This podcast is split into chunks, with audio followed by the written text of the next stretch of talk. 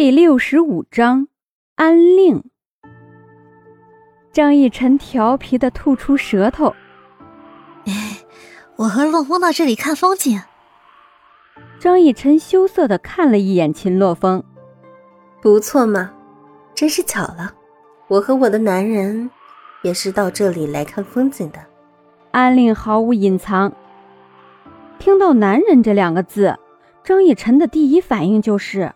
十个左右的男人都是安令的男人。突然，张逸晨好像想到了一件事情，好像蛮族的人就是一个女子，有好几个男子作为夫婿。那么，安令会不会是蛮族的人呢？张逸晨有点慌了。要是安令真的是蛮族的人，那他该怎么做？张逸晨和安令两个人是好朋友。就算没有好朋友这一层的关系，要是张逸晨将安令放走了的话，会不会有什么严重的后果？安令不仅是蛮族的人，还是妖族的人，妖族的人都有特殊的能力。安令是一个会用火的人，要是一个会用火的人出现在战场上的话，岂不是勾勾手指头就能让战场上的局面失控，让天越国的军队溃败？安令这人真的要是蛮族人，那张逸晨应该要怎么选择？是当做不知道，还是将安令这个人给做了呢？这是一个很大的难题啊！首先要将安令给做了的话，张逸晨根本没这个本事；其次就是不能让安令帮助天日国做事儿。现在张逸晨就只需要问一下，安令到底是不是天日国的人？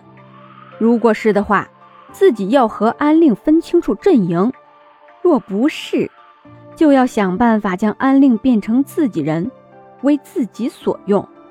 哎，对了，安姐姐，你是哪个国家的人啊？张逸晨脸上挂着单纯可爱的笑容，让人放下警惕。安令微笑着看着张逸晨：“我当然是天越国的人。”得到安令肯定的回答。张逸晨的心放回肚子里了。再就是问一问安令愿不愿意为天越国做一点贡献。那安姐姐，你知道现在边界正在打仗的事情吗？安令点点头。前段时间安令在苗疆就已经听说了，这次到这里来就是想要看看战争的局势怎么样了。看到安令点头，张逸晨别说有多开心了。那安姐姐愿不愿意帮助天越国的军队一举获胜？张逸晨脸上带着十分期待的笑容，看着安令。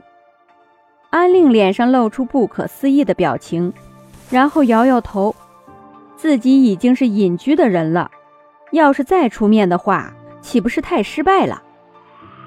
张逸晨不理解，安令为什么会拒绝自己的请求？真的对不起了。我已经是隐居的人，从此不问江湖朝廷市井的事情了。要是插手当中任何一样，我就要实现我很久以前许下的事情，那就是自己了解自己。所以，奕晨，我不能出手。安令要是能出手，估计结果不仅仅是敌军溃败了，而是整个朝廷都会出乱子。毕竟，一个会用火的女子。走到哪里都会受人瞩目。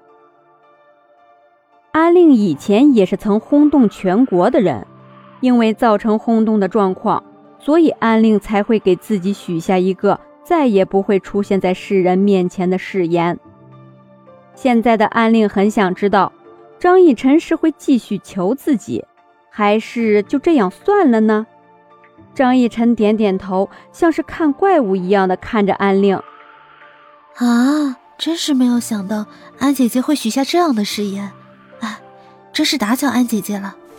张逸晨微微俯身，听到张逸晨的话，安令感觉张逸晨这个人还是有点良心的，至少不会不依不饶的求着自己出手去帮助天越国。随即对张逸晨说道：“要不要去我们那边坐坐？”所谓的安令那边。